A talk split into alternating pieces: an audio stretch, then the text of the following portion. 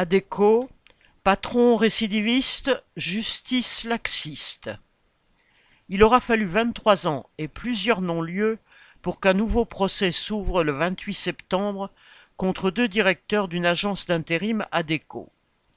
En 2001, une plainte avait été déposée contre cette agence située à Paris-Montparnasse, spécialisée dans la restauration et l'hôtellerie. Un jeune stagiaire en poste en 2000 avait découvert, scandalisé, un classement ethnique et s'était rapproché de SOS Racisme pour dénoncer ce fichage.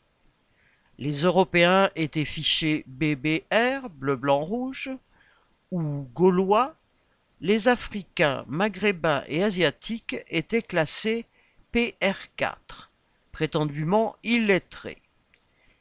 Certaines entreprises d'hôtellerie exigeaient de connaître l'origine du salarié pour ne pas le mettre en salle ou au contact des clients. C'est ainsi que nombre d'Africains qui souhaitaient être commis ou serveurs se retrouvaient à la plonge.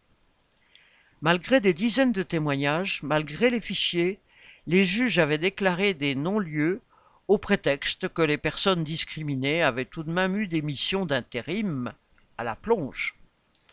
Au bout du compte, il y aura peut-être des condamnations, mais pas pour les principaux responsables.